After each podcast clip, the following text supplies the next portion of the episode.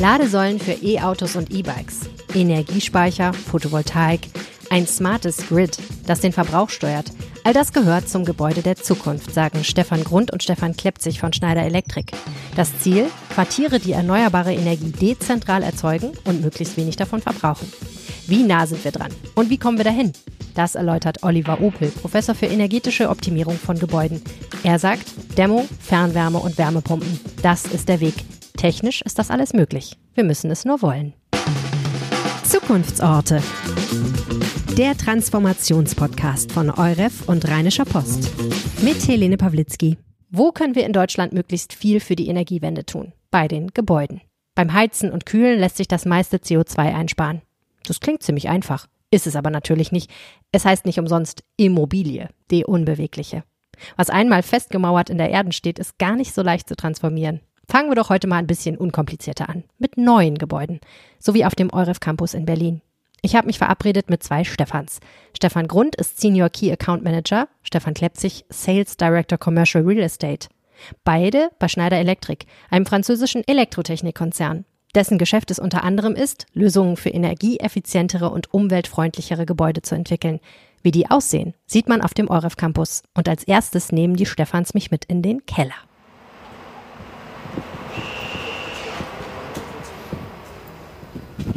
Tja, wo fängt man an, wenn man ergründen will, wie so ein Gebäude funktioniert? Natürlich unten im Keller, selbstverständlich. Und da stehen wir jetzt auch. Und zwar, ich stehe hier auf einer grünen Fläche, wo eigentlich ein Auto parken sollte. Man kann hier natürlich Elektroautos laden.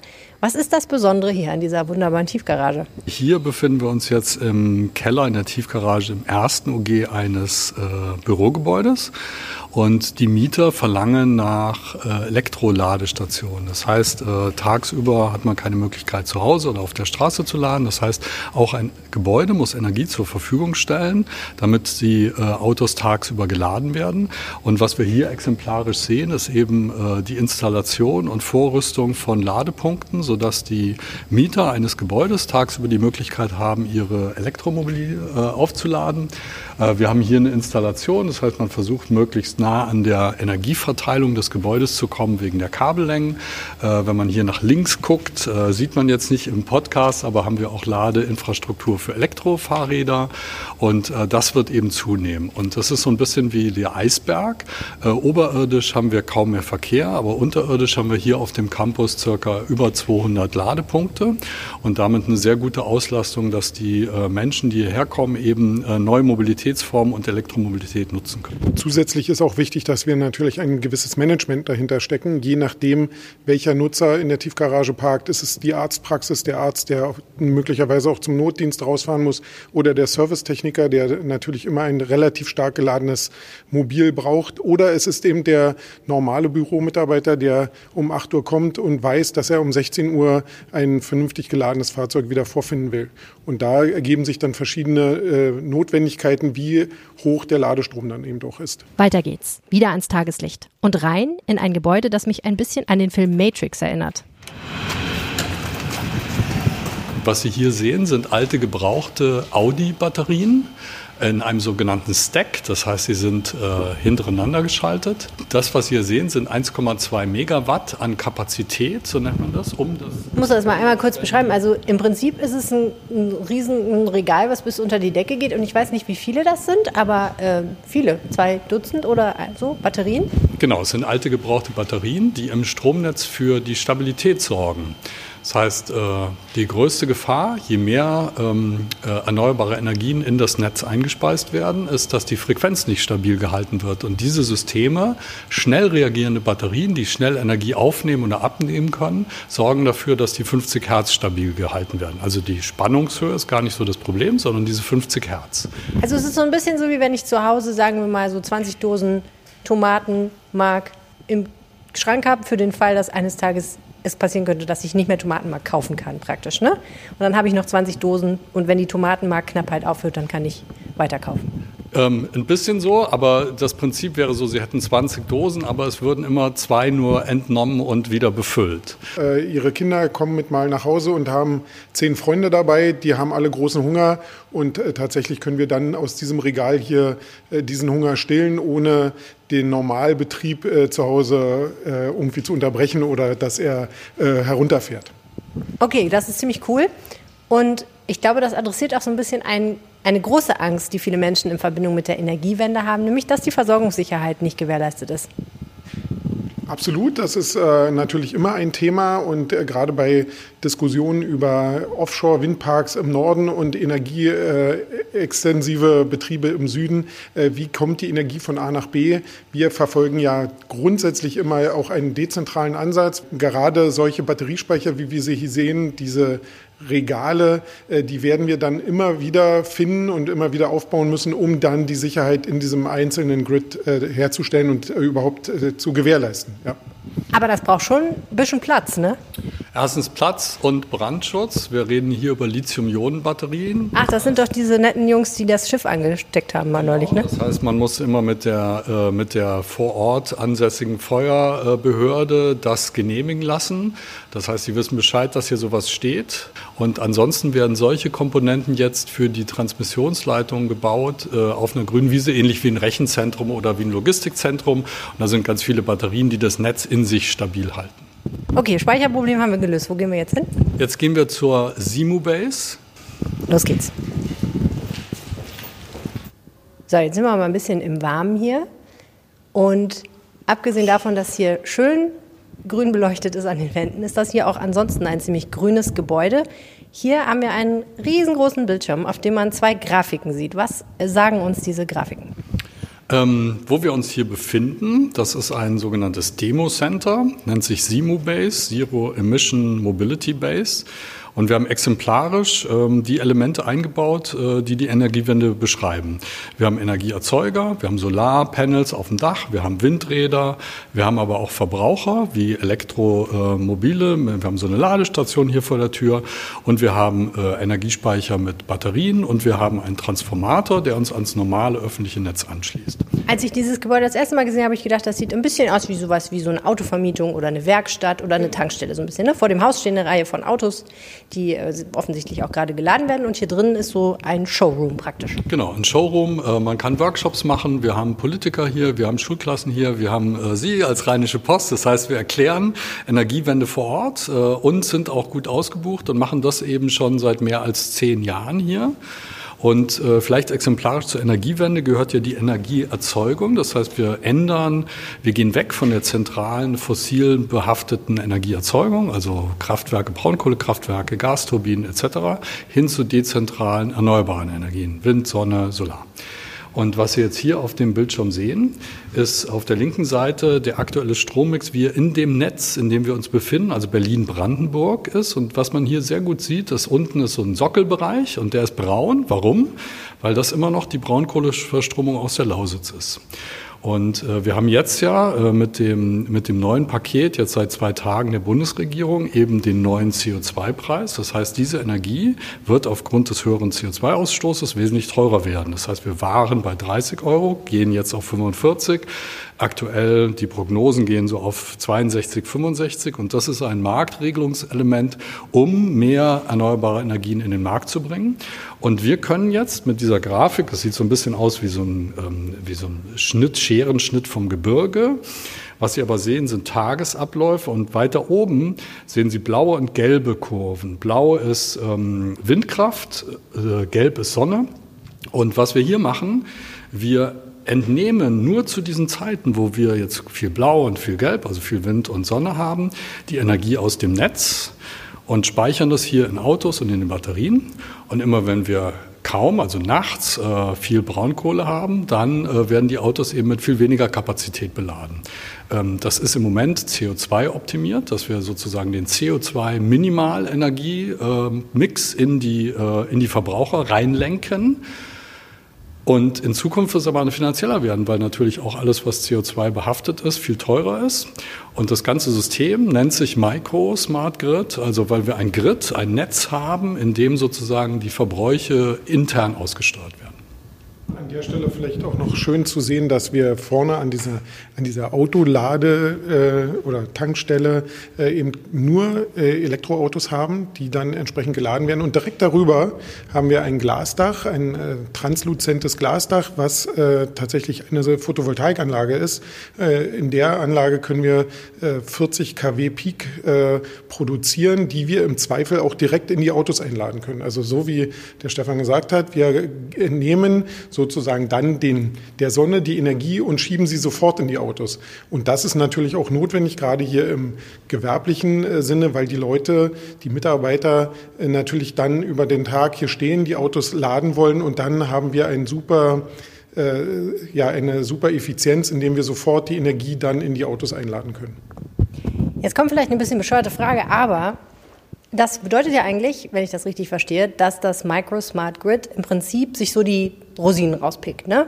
In dem Moment, wo die Energie ist, die man haben will, nimmt man sie sich und wenn sie, kann man dann steuern, so wie man möchte. Entweder heißt das wenig CO2 produziert oder das kostet nicht so viel. Können das denn theoretisch alle so machen? Ähm, ja, also da geht ja der Trend hin. Zum Beispiel im Eigenheim. Ich habe ein Elektroauto und ich habe eine Photovoltaikanlage, bin aber tagsüber nicht zu Hause. Also baue ich mir einen Batteriespeicher. Da wird die Solarenergie tagsüber in der Batterie gespeichert. Abends kann ich aus der Batterie das Auto beladen. Das heißt, das ist im Kleinen auch ein kleines Microsmart Grid. Und ähm, richtige Energieeffizienz bekommen Sie dann hin, wenn Sie A, zwei, also einmal, das nennen wir Sektorenkopplung. Jetzt haben wir nur über Strom gesprochen, wo wir eben auch Wärmekonzepte dort einbinden können. Das ist zum Beispiel der Fall, wir haben ja hier einen Campus mit mehreren Gebäuden. Hier haben wir den Fall, dass wir nur Bürogebäude haben. Äh, neue Campi werden aber gegründet mit einer Mixformation. Das heißt, wir haben produzierendes Gewerbe, was eben vielleicht auch am Wochenende Energie verbraucht. Oder äh, wir haben jetzt aktuell ein Projekt in Frankfurt, wo wir ein Rechenzentrum ansiedeln und die Abwärme aus dem Rechenzentrum geht in ein Nahwärmenetz. Netz und versorgt dann die Gebäude mit äh, CO2-neutraler Abfallenergie. Und äh, ja, und diese Modelle werden neu gebaut. Im Neubau ist es ein bisschen Planungsaufwand, es ist ein bisschen neues Denken. Ähm, und die große Welle haben wir aber auch im Bestand vor uns, um diesen Gebäudebestand äh, eben auch umzubauen. Und äh, da gibt es eben auch Möglichkeiten mittels äh, Energiemonitoring, damit man überhaupt erstmal weiß, wann verbraucht man welche Energie, regulierend einzugreifen. Aber was passiert denn dann mit dem ganzen Braun in der Grafik? Das ist ja immer noch da, die Energie. Und wir haben ja, muss man ja auch leider sagen, wir sind ja dabei, die Kapazitäten von erneuerbaren Energien auszubauen, aber sind ja noch nicht so an dem Punkt. Das heißt, sagen wir mal, eine gute Fee würde kommen und sagen, Simsalabim, ich spendiere jetzt jedem, der eins haben will, ein Microsmart Grid und ihr könnt euch jetzt die Energie da, den Energiemix anders zusammenstellen. Würde das funktionieren? Wenn wir ein Microsmart Grid mit Verbrauchern und Erzeugern haben, da ist ja auf Erzeugern ja.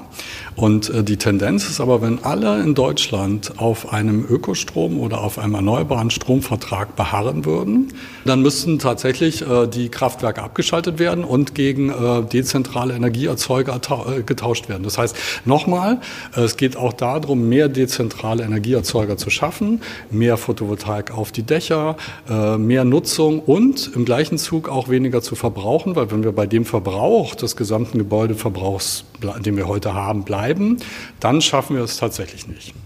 Das ist ein sehr schönes Stichwort. Das mit dem Verbrauch, ne? das ist ja so eine Sache. Ich glaube, das kennt jeder, äh, dass man einfach auch mal vergisst zu Hause das Licht abzuschalten oder die Heizung, wenn man weggeht. Und dann kommt man wieder und kommt in eine schön beleuchtete und bollig warme Bude und denkt sich so, hm, das hat jetzt vier Stunden lang hier, äh, hat, kon konnte meine Küchengeräte eine kleine Party feiern. Auch dafür gibt es ja Lösungen, ne?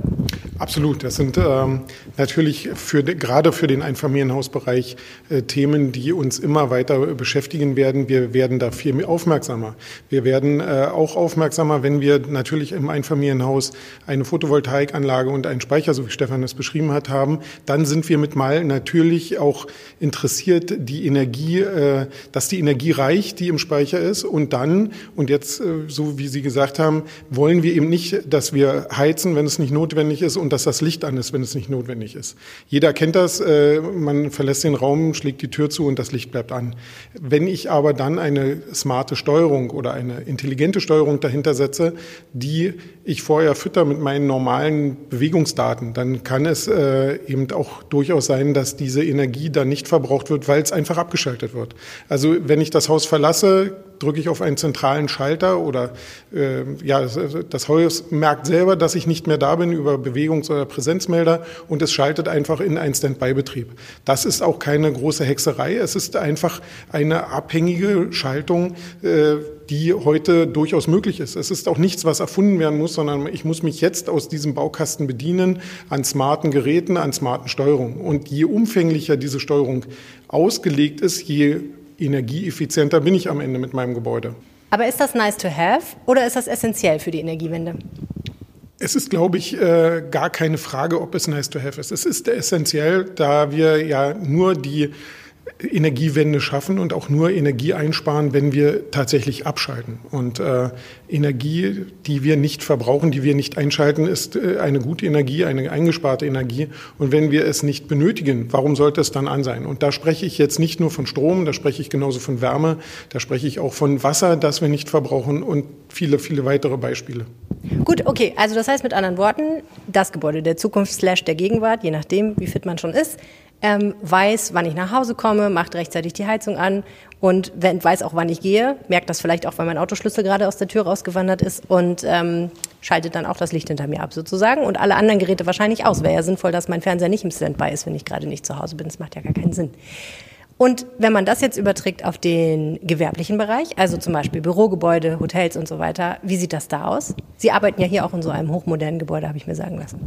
Absolut, hochmodern, also seit äh, zehn Jahren äh, schon in Funktion. Das beste Beispiel, mein Büro. Ich komme morgens ins Büro, äh, es ist, hat eine vernünftige Temperatur. Die Gebäudesteuerung hat die Betonkernaktivierung. Ich sage immer gerne ähm, Fußbodenheizung für Erwachsene hochgefahren. Das Gebäude ist hochtemperiert und die Sonne geht auf. Äh, in dem Moment äh, merkt das Gebäude selber, die Temperatur reicht aus, um mich wohlzuführen.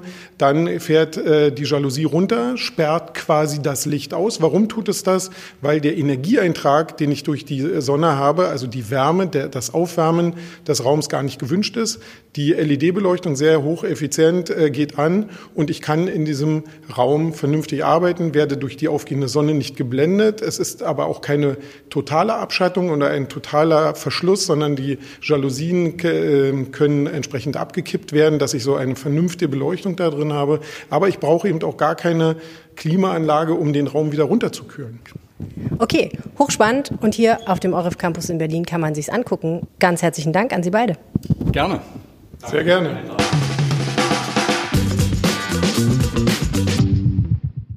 Ganz so weit wie auf dem Campus bin ich bei mir zu Hause noch nicht. Altbau, Gasheizung, keine Tiefgarage, kein Balkon und entsprechend auch kein Balkonkraftwerk.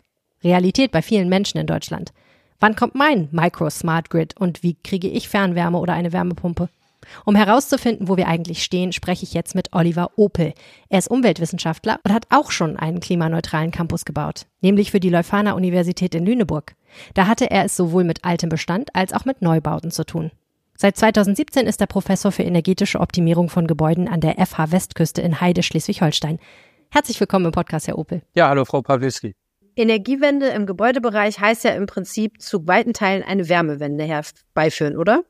Richtig, also Wärme ist ja mit zwei Drittel Anteil an unseren Nutzenergiebedarfen der äh, wesentlichste Sektor eigentlich, zumindest eben in den mittleren Breiten, wo eben viel geheizt werden muss. Weltweit sieht das ein bisschen anders aus. Zwei Drittel des Nutzenergiebedarfs bedeutet ungefähr die Hälfte des Endenergiebedarfs, also das ist ein riesengroßer Anteil. Das ist die eine Seite und die andere Seite ist, dass da eben auch enorme Effizienzgewinne möglich sind. Wenn man es jetzt mal so ein bisschen versucht, so als normaler Mensch zu begreifen. Ich sitze hier in einem Büro und äh, das ist natürlich schön warm, angenehm, es ist Winter, das heißt, ich freue mich, dass hier geheizt wird.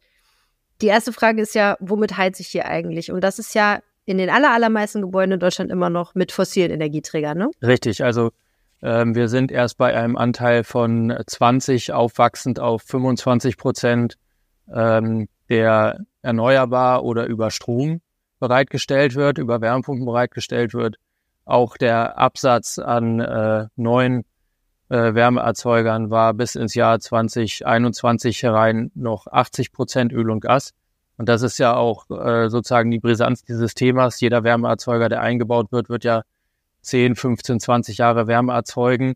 Und da kommen wir jetzt dann so langsam ähm, an die Grenze der Klimaneutralität, die wir bis 2045 dann erreicht haben wollen. Also sprich, wir müssen jetzt eigentlich umstellen, damit wir zu dem Zeitpunkt, wo wir es wollen, dann auch die Klimaziele erreichen können. Exakt, das ist auch der Hintergrund gewesen, natürlich der Anstrengungen des Bundeswirtschaftsministeriums, entsprechende Regelungen jetzt zu erlassen.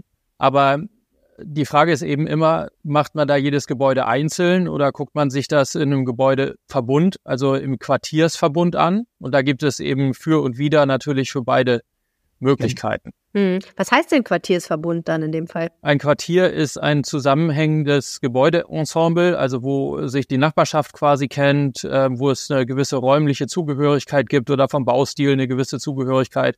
Oder im Energiethema auch die Möglichkeit ist eben über ein gemeinsames Netz zu versorgen. Also das, das sind ja im Prinzip die zwei Möglichkeiten, die wir haben äh, auf Seiten der Energieversorgung. Entweder Einzelgebäudeversorgung mit Wärmepumpen oder Wärmenetze. Das heißt, ich wohne jetzt in einem Mehrfamilienhaus, was natürlich in Reihe steht. Das heißt, es ist wirklich so ein Block, so ein klassischer, wie man ihn kennt. Vier Straßen bilden ein Viereck und in der Mitte sind Innenhöfe.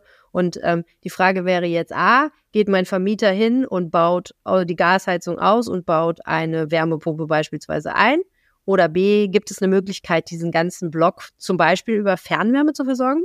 Ganz genau. Fernwärme, ich meine, der Name sagt schon, was es ist eigentlich. Es wird irgendwo Wärme erzeugt und die wird dann dahin geleitet und eben verwendet. Inwiefern ist das denn regenerativ eigentlich? Also heutzutage ist die Fernwärme noch tatsächlich wenig regenerativ, ähm, hat einen ähnlichen Energiemix wie äh, die private Wärmeversorgung, wobei eben auch zu großen Teilen Abwärme vor allen Dingen aus der Müllverbrennung eben noch genutzt wird.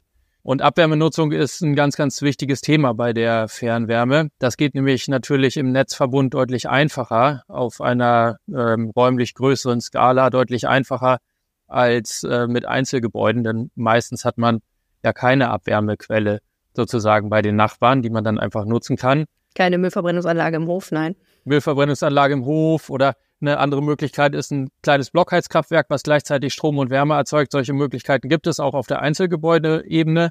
Aber solche Möglichkeiten gibt es natürlich viel mehr, wenn man auf ein ganzes Stadtgebiet guckt. Wir haben mehr als das Doppelte an Abwärme im deutschen Energiesystem, als wir an Heizwärme brauchen. Das heißt, letztendlich dieser, diese Riesenmenge Heizwärme, die wir aufgrund unseres alten Gebäudebestands ähm, verwenden müssen, um die Räume im Winter warm zu bekommen, die treffen eigentlich auf das Doppelte im gesamten Energiesystem als Abwärme. Und das sind eigentlich auch die zwei wichtigsten Punkte für die Energiewende insgesamt, dass man die Abwärme, die man nicht nutzt, verringert. Ne, die sogenannte ähm, vermeidbare Abwärme muss verringert werden und äh, am besten dann genutzt werden für die Gebäudeversorgung. Und eigentlich braucht man nur den Rest dann zusätzlich erzeugen. Aber das ist eben auf der Infrastrukturebene ein dickes Brett, was zu bohren ist und auch auf der vertraglichen Ebene. Ja, das, das klingt natürlich jetzt erstmal einfach, ne? Also, dass ich nicht einfach nur die Welt beheizen will, sondern gerne meine Wohnung oder mein Büro, das, das leuchtet mir sofort ein. Aber ähm, lassen Sie mich raten, das Problem hat was damit zu tun, dass ich die Wärme auch irgendwie an den richtigen Ort leiten muss. Genau, das ist ein äh, wichtiges Thema. Die muss das richtige Temperaturniveau haben, die muss zu den Heizsystemen passen, sie muss dann durch die Rohre passen in der ausreichenden Menge. Und sie muss auch immer zum richtigen Zeitpunkt bereitstehen. Wir haben den beim Wärmeverbrauch ja ganz besonders starke Saisonalität, also hauptsächlich im Winter, außer ein bisschen Warmwasser im Sommer. Und Prozesswärme natürlich auch, aber Prozesswärme auf einem viel höheren Temperaturniveau. Und äh, da geht es im Prinzip darum, die richtige Temperatur zur richtigen Zeit bereitzustellen. Und derjenige, der Abwärme produziert oder diejenige Firma, ähm, die kümmert sich eben normalerweise nicht darum, wann die Wärme benötigt wird, sondern das kommt eben aus den Prozessen so raus äh, als Abfallprodukt. Ja. Wenn das stimmt, was Sie sagen, dass wir deutlich mehr Wärme eigentlich produzieren, als wir jemals bräuchten, um unsere Häuser im Winter zu beheizen, warum reden wir denn dann immer noch so viel über die Wärmepumpe? Warum machen wir das nicht einfach mit der Fernwärme? Ja, das wird ja tatsächlich äh, gerade, äh, das ist ja gerade das große Thema. Also die Wärmepumpe, die eignet sich vor allen Dingen äh, bei dezentralen Gebieten, Einfamilienhäusern, wo die insgesamt die Wärmebedarfsdichte nicht so wahnsinnig hoch ist. Also man kann das. Also ja, auf dem Land. Auf dem Land, aber auch in peripheren Gebieten der Städte, typischen Einfamilienhaussiedlungen. Genau, da äh, wird viel über die Wärmepumpe passieren. Und im städtischen Gebiet ist es die Diskussion, vor allen Dingen, ob es sich wirtschaftlich darstellen lässt, ein äh, Wärmenetz zu bauen, wobei die Preise in, für Wärmenetze und für den Tiefbau stark angestiegen sind in den letzten zehn Jahren. Ein Wärmenetz kostet heutzutage das drei- bis fünffache, wie es noch vor äh, zehn Jahren gekostet hat. Und das muss natürlich vor dem Hintergrund natürlich auch, dass, dass man dann einen deutlich höheren Hebel hat finanziell, um eine Dämmung zu refinanzieren, muss dann natürlich eine ausreichende Abnahmesicherheit für denjenigen bestehen, der da in das Fernwärmenetz investiert. Und ähm, man steht dann ja auch in der Betreiberverpflichtung. Also äh, man muss dann als Versorger eben auch dafür sorgen, dass die Wärme zum richtigen Zeitpunkt da ist. Und das ist tatsächlich eine komplexe Aufgabe. Die ist eben schwieriger als, ähm, also ist halt vergleichbar mit der Aufgabe im Stromnetz. Da muss auch der Strom immer zum richtigen Zeitpunkt eben ähm, aus der Steckdose kommen. Und dahinter steht natürlich ein großer Anlagenpark und diesen Anlagenpark, den gibt es theoretisch in Fernwärmenetzen auch, zumindestens wenn man dann eben Öl und Gas als speicherbare Energieoption äh, mehr oder weniger nicht mehr vorfindet oder nur noch weniger. Mhm. Das hört sich jetzt so ein bisschen so an, als würden Sie sagen, es wäre halt ganz hübsch, wenn die Leute einfach das mit der Wärmepumpe machen würden. Das würde nämlich deutlich schneller gehen und es wäre einfacher, weil jeder sich so ein bisschen um sein eigenes Häusle kümmern würde. Und dann müssten wir uns nicht diesen ganzen Stress mit diesen großen Netzen antun und diese ganzen schwierigen logistischen und organisatorischen Probleme lösen, richtig? Ja und nein. Ne? Ähm, es stimmt, dass die Wärmepumpe verfügbar ist und sehr viel Endenergie einspart im Vergleich zum Status quo. Sie ist auch für die meisten Gebäude tatsächlich anwendbar. Also moderne Wärmepumpen können hohe Temperaturen bei einem guten Wirkungsgrad tatsächlich auch bei kalten Außentemperaturen bereitstellen, auch für Warmwasser. Das war nicht immer so, das muss man dazu sagen. Also vor drei Jahren, die gängigen Wärmepumpen vor drei Jahren hatten da noch wirklich Probleme mit über 45 bis 50 Grad zu liefern.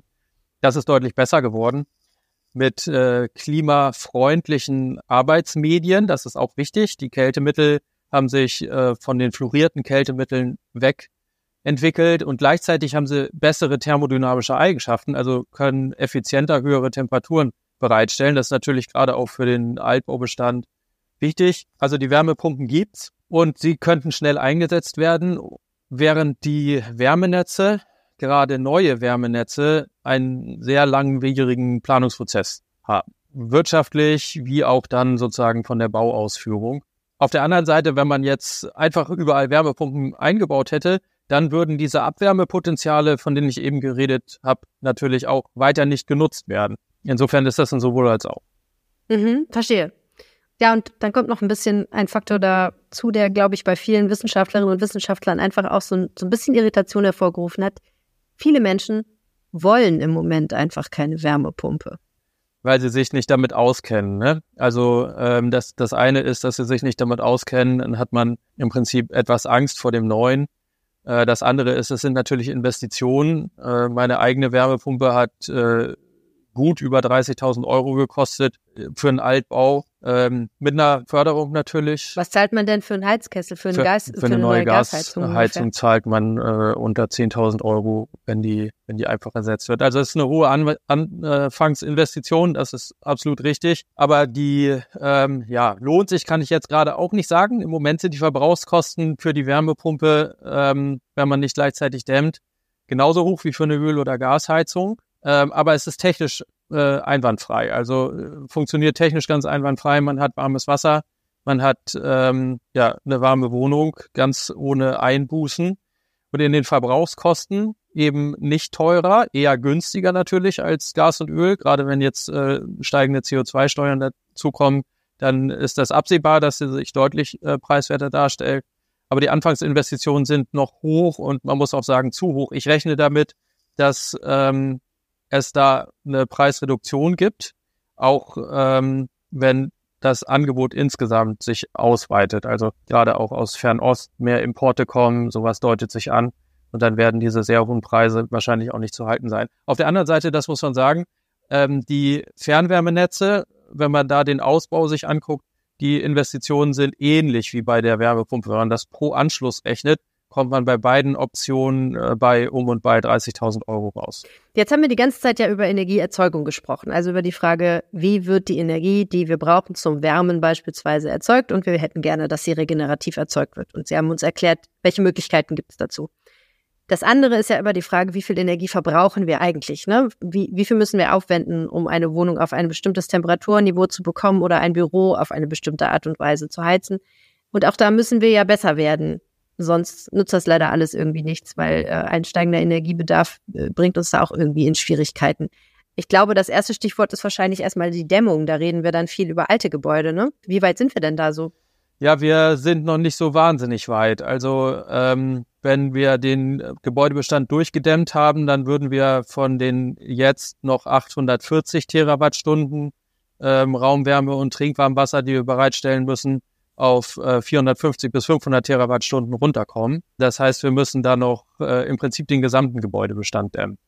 Wir ähm, haben mal 2010 gerechnet mit einer äh, Dämmrate sozusagen von zwei bis drei Prozent pro Jahr. Wäre das erreichbar bis 2040, 2050? Wir bleiben aber konsequent bei ungefähr einem Prozent und auch mehr oder weniger unabhängig davon, welche Förderungen dafür gezahlt werden. Insofern. Das heißt, im Moment sind wir dabei, ein Prozent aller Gebäude, die es nötig hätten, pro Jahr zu dämmen. Wir müssten aber mindestens drei Prozent dämmen, damit wir irgendwie. Zwei bis drei Prozent müsste man dämmen, mhm. richtig, genau. Klingt ja eigentlich gar nicht nach so wahnsinnig viel, ne? Ja, das ist äh, dann schon das Doppelte an Sanierungen pro Jahr, das Doppelte bis Dreifache an Sanierungen pro Jahr. Und äh, das äh, scheitert an mehreren Punkten. Das ist einmal natürlich der Fachkräftemangel. Ähm, jeder, der sanieren will, weiß, dass wie lange man wartet, bis man Handwerker bekommt ähm, die wachsen eben auch nicht auf den Bäumen, wenn ich das äh, Wortspiel ähm, da verwenden darf, sondern die müssen ausgebildet werden. Ich habe ja selber damit zu tun. Ich bilde ähm, entsprechende Fachkräfte aus. Das sind nicht so wahnsinnig viele, die sowas studieren wollen oder auch äh, ein entsprechendes Handwerk lernen wollen. Auch wenn das goldenen Boden hat. Also da kann ich hier auch äh, die Öffentlichkeit nutzen.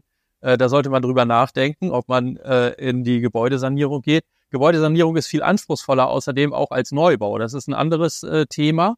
Neubau kann man am Reißbrett, am Computer mehr oder weniger machen und äh, sucht sich die Bauteile aus Katalogen zusammen.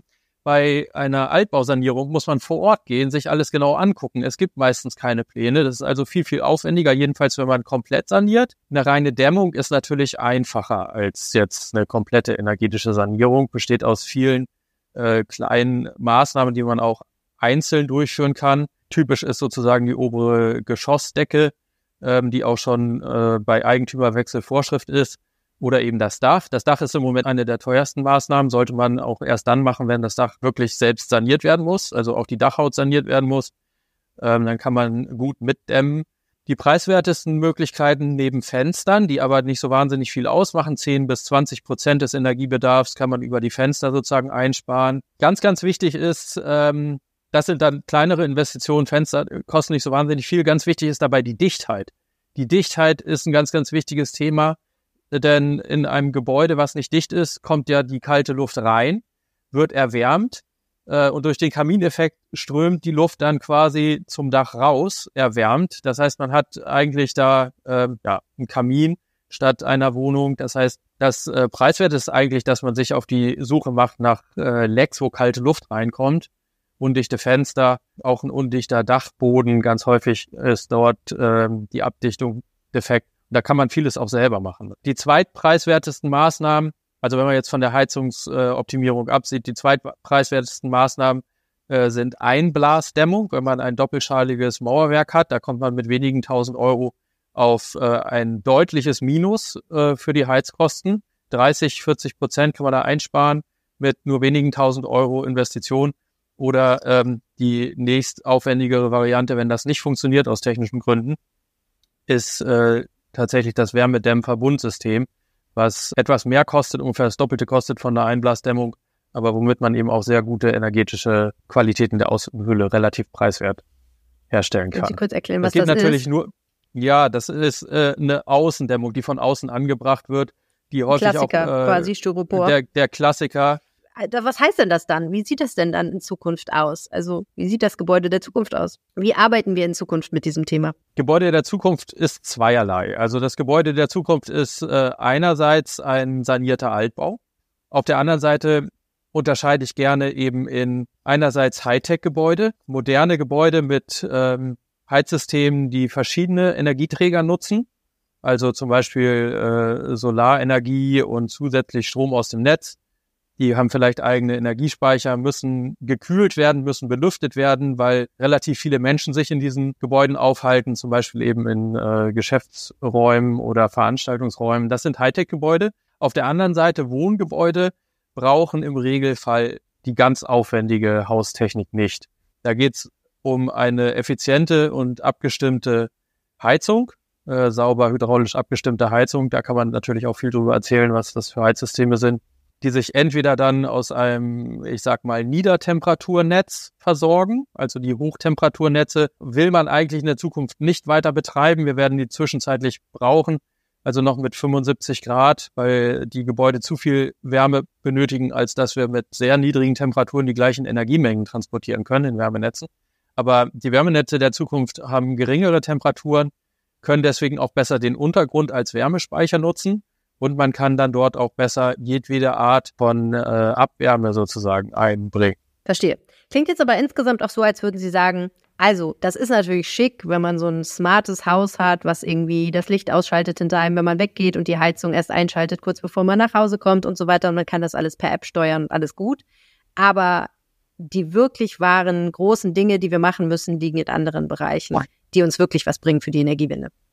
Richtig, also in diesen Wohngebäuden spart man 10 bis 15 Prozent durch eine smarte Haustechnik ungefähr, also nutzerabhängig äh, optimierte smarte Haustechnik spart so 10 bis 15 Prozent. In äh, Bürogebäuden ist das deutlich mehr. Da geht es bis zu 75 Prozent durch die Automatisierung. Auch in Krankenhäusern, überall, wo viel Technik benötigt wird, ist dieser Einspareffekt durch smarte Haustechnik deutlich größer als in Wohngebäuden. Ich habe mit einem Stadtplaner vorab gesprochen äh, und den gefragt, schaffen wir das? Schaffen wir die Energiewende im Gebäudebereich? Und der hat gesagt, nee, das können wir nicht mehr schaffen. Jedenfalls nicht zu den Fristen, die wir uns gesetzt haben, weil 90 Prozent von dem, was wir irgendwie brauchen, ist alles schon gebaut und alles schon da. Und ähm, es, ist, es gibt zu wenig Bereitschaft, tatsächlich was zu ändern und tatsächlich die Dinge anzufassen, die gemacht werden müssen. Manchmal aus praktischen Gründen, manchmal aus ideologischen Gründen. Deswegen frage ich Sie jetzt nochmal, wie optimistisch sind Sie, Herr Opel? Schaffen wir die Energiewende im Gebäudesektor? Also die, die Definition ist, was ist die Energiewende im Gebäudesektor und äh, wann ist die geschafft? Also, also sag mal, die Klimaziele einzuhalten in Bezug auf den Gebäudesektor. Das ist äh, eine treffendere Frage. Ich sag mal so über die Wärmepumpen, aber auch über dekarbonisierte Netze, also äh, defossilisierte Netze muss man eigentlich sagen, geht da schon ziemlich viel und auch ziemlich schnell. Und auch die Gesetzgebung geht ja in die Richtung, dass gerade bei den schlechtesten Gebäuden die Vermieter mehr an den CO2-Steuern beteiligt werden als bei den besser gedämmten Gebäuden. Deswegen glaube ich, da kommt ein bisschen Dynamik rein, was auch die energetische Sanierung anbelangt. Und wir haben ansonsten die technischen Mittel. Also das stimmt mich ziemlich optimistisch. Die Wärmepumpen sind äh, tatsächlich auch im, im Wohnungsbereich dezentral einsetzbar. Man kann sich, wenn man eine Wohnung mietet, äh, tatsächlich dezentrale Wärmepumpen einbauen, einfach um das Wohnzimmer zusätzlich zu beheizen und damit sozusagen dann äh, teurer werdende fossile Energieträger einsparen. Also das kann jeder machen und das wird wahrscheinlich technisch überhaupt gar kein Problem. Gerade auch die Defossilisierung von großen Wärmenetzen mit Großwärmepumpen geht technisch sehr gut und zu gar nicht äh, so hohen Kosten. Äh, selbst wenn man damit halbwegs hohen Stromkosten rechnet, sind dann, äh, wenn das Netz schon da ist, Erzeugungskosten von um die 10 Cent sehr gut möglich, selbst wenn neu in eine Großwärmepumpe investiert werden muss. Was teuer ist, ist ein neues Netz. Wenn das äh, tatsächlich, aber auch in das Gasnetz müsste investiert werden, das heißt, das sind Kosten, die fallen ohnehin an. Jede Heizung muss irgendwann mal modernisiert werden, jedes Gebäude muss mal modernisiert werden. Und ähm, vor dem Hintergrund, technisch sehe ich da gar keine großen Probleme. Und wie sich die Gesellschaft dazu verhält, das hat sie natürlich selbst in der Hand. Also ähm, die Alternative ist aus meiner Sicht tatsächlich auch nicht gegeben, dass man eben weiterheizt mit ähm, LNG oder Öl. Äh, das ist keine Option. Und insofern bin ich da verhältnismäßig optimistisch. Es ist ein Transformationsprozess und er wird eben auch ein verändertes Denken voraussetzen. Die Situation, aus der wir kommen, ist eben eine Dämmung, die sehr teuer war und einen großen Aufwand darstellte und sehr günstige Energiekosten. Und da werden wir nicht mehr hinkommen. Im Übrigen auch nicht mit Kernkraft, wenn ich das an dieser Stelle auch einmal sage. Oliver Opel, herzlichen Dank fürs Gespräch. Danke, Ihnen auch. Auch in der nächsten Episode bohren wir dicke Bretter. Es geht um Energiewende in der Industrie. Wasserstoff lässt grüßen. Bis dann. Stellt euch eine wunderbare Zukunft vor, in der ihr automatisch benachrichtigt werdet, wenn eine neue Episode dieses Podcasts erscheint. Diese Utopie ist nur ein paar Klicks entfernt. Folgt Zukunftsorte in eurer bevorzugten Podcast-App und verpasst keine Folge mehr. Bis bald!